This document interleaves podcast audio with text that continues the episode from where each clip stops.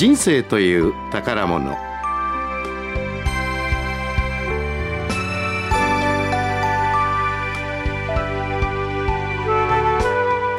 日曜日の夕方リスナーの皆さんいかがお過ごしでしょうか？野村啓二です。アシスタントの住野恵子です。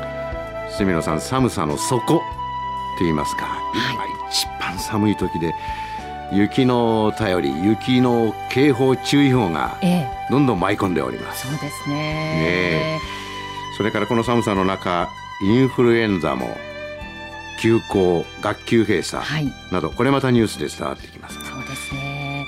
気をつけなければい気をつけませんけなきゃいけませんねですね。さあ皆さんが日々の暮らしの中で出会ったささやかだけど心温まる話やちょっといい話をお便りやメールでお寄せいただいてご紹介しております人生という宝物。番組が始まってもう3週間目に入りました。早速たくさんの方からご感想をいただいております。皆さんこれ嬉しいです本ね当にありがたいですね、はい。早ご速紹はい。はい紹介してください。兵庫県尼崎市の牛年のおばちゃんさんからです。野村さん住野さんこんばんは。とてもいい番組が始まりましたねタイトルも気に入りましたよ。宝物なんて。第1話は心温まるお話で何気ないことですがギスギスした世の中に少しでもホッとする話の種を見つけたいですね。というメールでいただきました、えー一番嬉しいのはとてもいい番組が始まりましたね。というはい言葉を添えていただきまして何よりでございます。ありがとうございますさあ今日もこの後心温まる宝物ストーリーをお届けしてまいります。この番組はインナートリップの霊友会の提供でお送りします。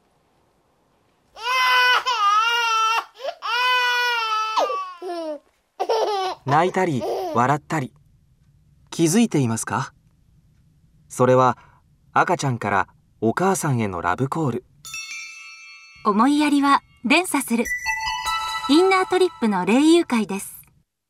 さて今日紹介させていただきますのはお腹の赤ちゃんと題されたラジオネームマザーグースさんからいただいたお便りです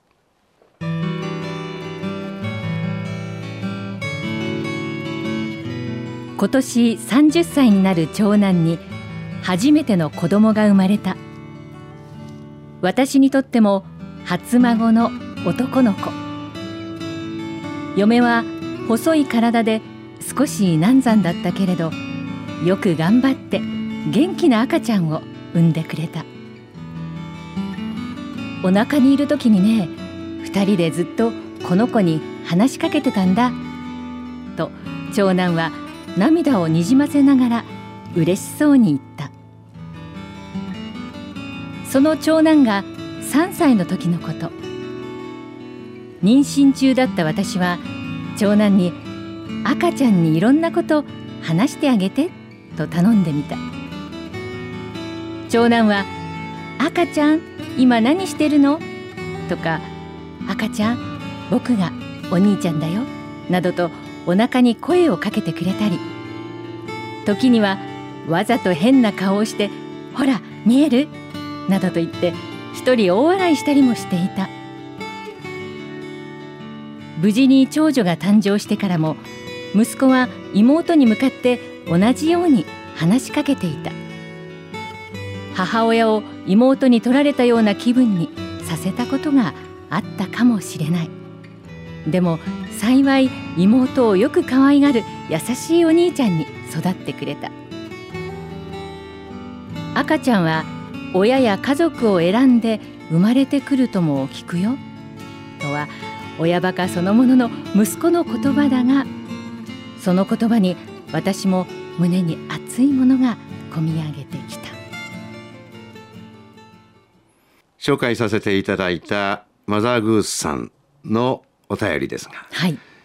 一人目の子供がまだ幼い時に、まあ、妹弟が生まれてくることこれどのように伝えるか。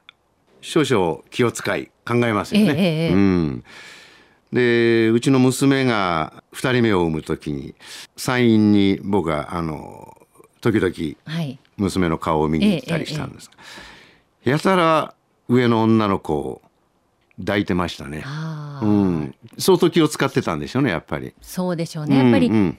先に生まれてるお姉ちゃんお兄ちゃんだと、やっぱりお母さん今まで100%自分だけのものだったのになんとなくうん。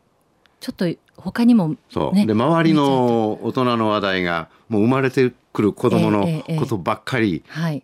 でも行きがちですよ、うん。赤ちゃんっていうそれぐらい話をするじゃない、はいはい。だからどっかで寂しい思いをしてて、えー我が娘を褒めるわけじゃないんですがまあかなり、うん、上の子にそれを気を使って、ええ。うん、抱いたり、はい。うん、話したりええ。してましたね。でもそれがきっと、うん。あのいいね。またご兄弟愛になっていかれたと思うんですけど、うん。やっぱり赤ちゃんって何も一人じゃできないからこうしてお母さんが抱っこするんだよ。お母さんが泣くとおしめ替えるんだよ。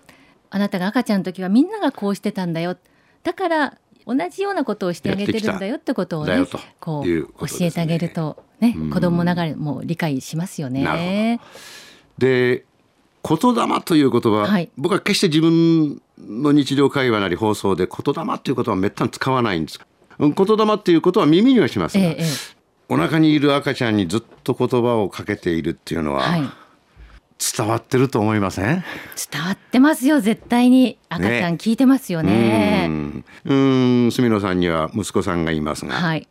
声かけましたか？かけましたね、うん。毎日こうその日の出来事うん。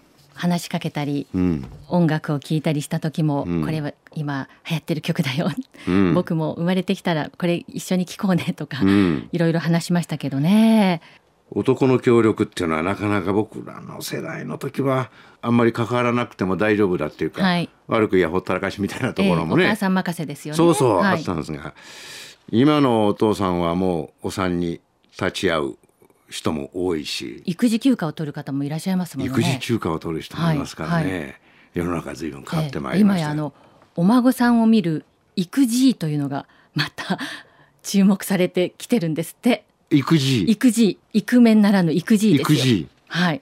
私は野村さんもちょっとこれから。耳が痛い話でございますが、えーいい意味でも悪い意味でも無責任にこう孫に接してね、はい。あの思いっきり可愛がったり、うん、帰ったら帰ったでほっとしたり。ねえ、うん。お互いがいい関係ですよねそれははい。ね、うん、赤ちゃんが泣くのは一緒に生きていきたいから。笑いかけるのは共に生きるのが嬉しいから。命は命に出会いたい。赤ちゃんの生き方に丸。たくさんの命と生きる喜びを思いやりは連鎖する。インナートリップの霊友会です。さて今日お便りをくださったラジオネームマザーグースさんの息子さんの赤ちゃんは親や家族を選んで生まれてくるとも聞くよ。という言葉、はいえー、住野さんも核家族と言われて久しいわけですが、ええええ。うん。まあ、家族のつながりね、えーそして家族の中での思いやり。こうして親や家族を選んで生まれてくると聞くとこれ親の責任みたいなものを改めて意識しますよね。そうですね、縁あってはい。親子になった、だったらもう本当にこの人を思いやる心。うん。まず私たち家族の中からその子に対してそういう気持ちを生まれてこさせなきゃいけないと、はい、えーそんなあことも踏まえて、えー今日のお便りを紹介させていただきそして聞かせていただきました、えー皆さんも身近にあった心温まる出来事やちょっといい話をお寄せください。1000文字程度、ま、原稿用紙で言いますと23枚程度に綴ってお送りください。番組で紹介させていただいた方には毎日放送の記念品を送らせていただきます。またこの番組をお聞きになったご感想もぜひお寄せください。こちらも番組内でご紹介させていただいた方には毎日放送の記念品をお送りさせていただきます。それでは宛先です。封書やおはがきの方は郵便番号8304 MBS ラジオ人生という宝物まで。また E メールの方は宝物アットマーク MBS 1179.com t a k a r a m o n o アットマーク mbs1179.com までお寄せください。皆さんの心がほっこりするちょっといい話。まあこれからの季節ですと卒業そして春が来れば入学人生の新たなスタートにまつわる思い出話などもお寄せいただければと思っております。さらに今日お届けしたストーリーは MBS ラジオのポッドキャストでもお聞きいただけます。MBS ラジオの人生という宝物のホームページにありますのでこちらもチェックしてみてくださいね。それでは来週も日曜日の夕方5時45分にお耳にかかります。お相手は私野村啓二と。住野恵子でした。厳しい寒さが続いています。体調管理に気をつけてお過ごしくださいね。さよなら。この番組はインナートリップの霊友会の提供でお送りしました。